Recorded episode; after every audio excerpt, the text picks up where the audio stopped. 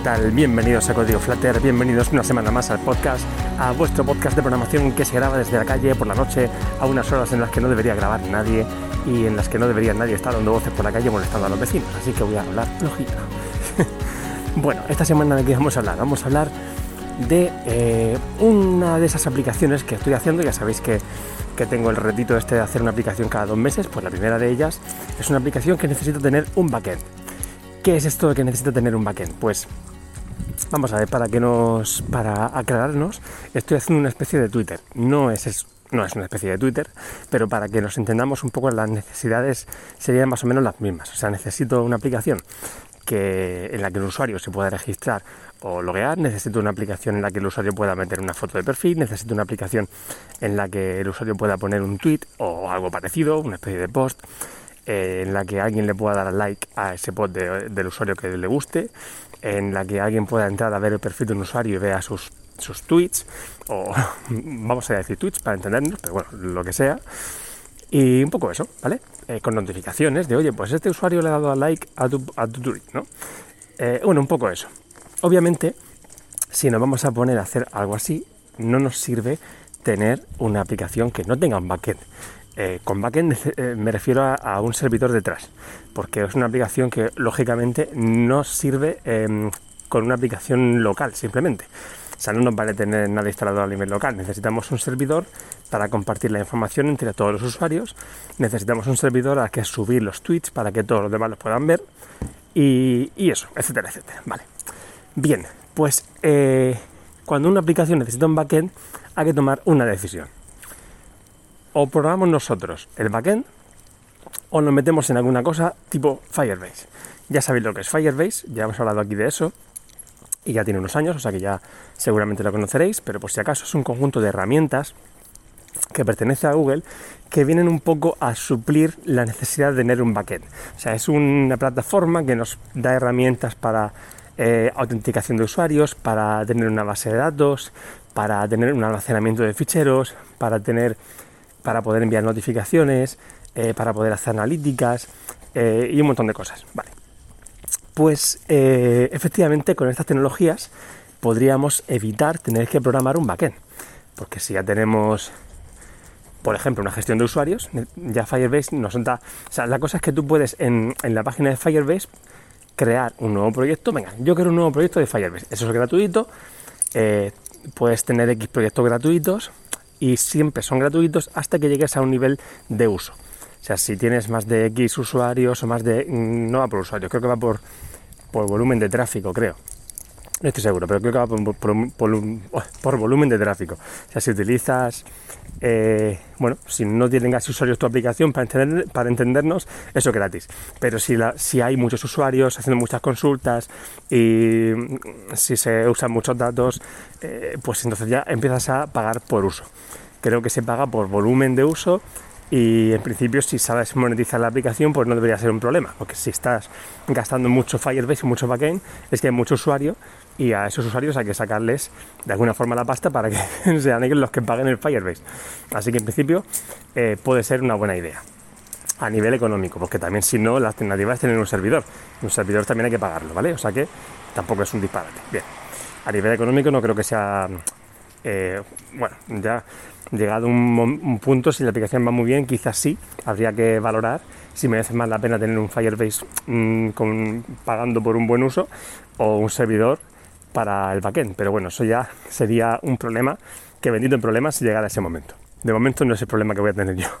Vale. Vale, aquí estoy es esa. ¿Qué hago? ¿Vale? Decido crear un, un backend, programo un API para entendernos, me pillo un servidor con un MySQL de turno y me cojo, por ejemplo, un PHP. ¿Por qué PHP si hay dos lenguajes que mola más y son más cool y son más modernos y son más de todo? Bueno, porque PHP, me, yo usaría PHP porque los hosting baratos me permiten usar PHP. Y a mí me da igual un lenguaje que otro, los lenguajes son herramientas, todos son estupendos, depende de la situación. Y para este proyectito yo me pillaría un, un PHP en un servidor barato y me haría una API estupenda, ¿vale? Bien. Pues eso, ¿qué hago? Me pongo, me creo un proyecto de Firebase o me cojo un, servidor y me programo el backend en PHP. Para programar un backend en PHP necesitaría primero es un, un MySQL, por ejemplo, para gestionar los datos, y necesitaría crear un API. Un API que me permitiera primero gestionar los usuarios, o sea, que tuviera un método para hacer login y para registrar. Y no solo eso, sino también opciones para decir, oye, pues he olvidado la contraseña, ese olvidado la contraseña debería crear eh, una especie de enlace para recuperación de la contraseña, por tanto eh, generar un token de, alguna forma con fecha de caducidad y enviar un mail, ¿vale? Ya tengo que ponerme a, a enviar mails, ¿no? Bueno, eh, un poquito eso.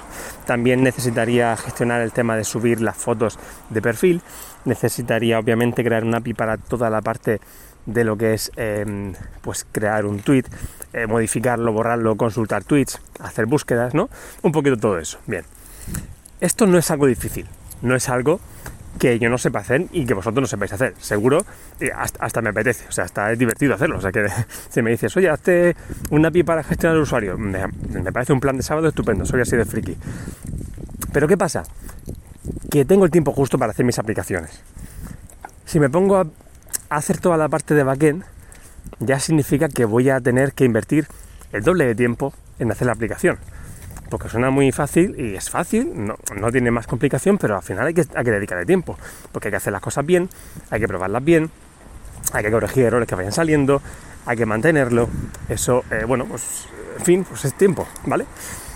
Y eh, bueno, pues son más errores que pueden surgir, es más código que hay que mantener, eh, bueno, pues esas cosas, ¿no?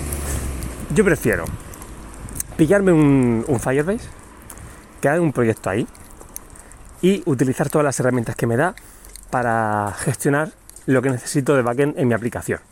Voy a utilizar la aplicación de Firestore, la aplicación, la, bueno, la parte de Firestore, que es esta base de datos no SQL que nos proporciona Firebase para crear datos, consultarlos y todo eso. Voy a utilizar el sistema de autenticación de usuarios para poder crear usuarios y bueno, pues eh, también me va a permitir utilizar el tema de login con Google, login con Facebook y todo esto.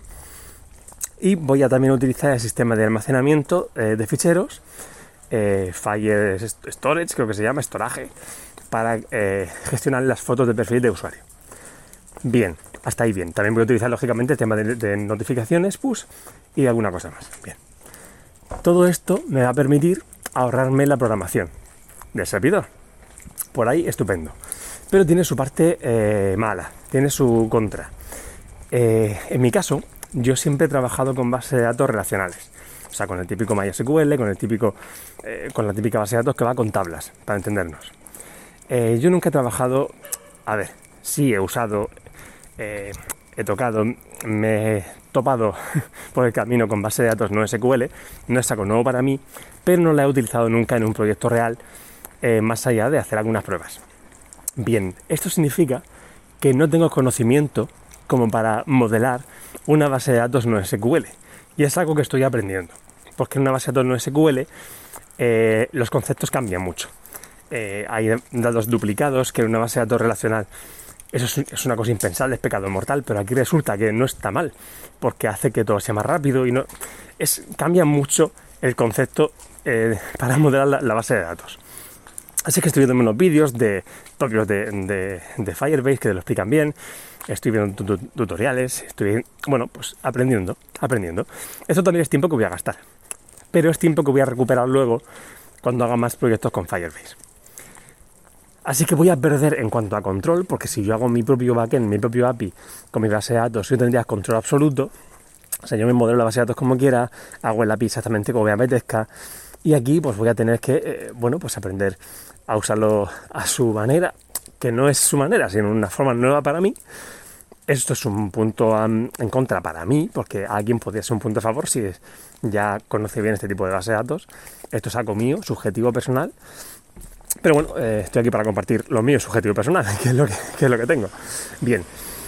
Otra cosa que me he encontrado que, que me chirría un poco a la hora de utilizar Firebase, que puede ser una tontería, pero en el típico correo de eh, de mándame la contraseña de usuario, no mándame la contraseña, sino de recuperar contraseña con algún enlace o algo así, eh, bueno, pues es un correo muy, muy sencillito, con un mensajito muy sencillito que sí que puedes personalizar, pero no puedes hacerlo multidioma, eh, creo que hay alguna cosa que no se podía personalizar. No recuerdo qué era, no recuerdo si era el asunto.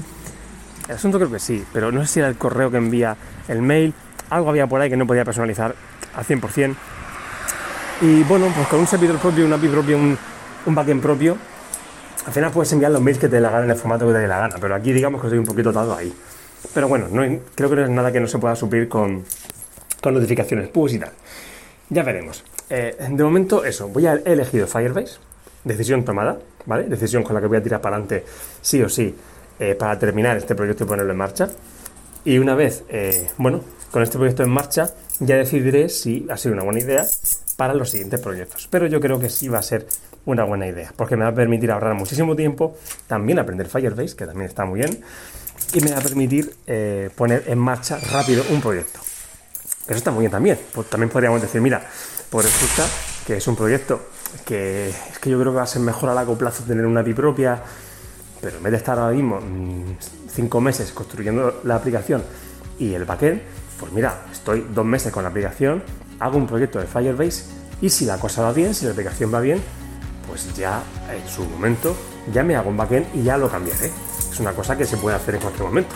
No es algo que sea ya impensable. Si tiro por Firebase ya me ato para siempre. No. Es una forma rápida de, echar a andar un proyecto y siempre se puede cambiar. O sea que me parece una buena idea tirar por ahí. Ya os contaré, ya os contaré. Lo dicho, eh, elijo Firebase para probar este proyecto y bueno, la experiencia eh, la conoceréis en breve. Un saludo, gracias por estar por aquí. La semana que viene con un poquito más de Flutter, que por mí mucho, y esta semana que viene. Hasta luego.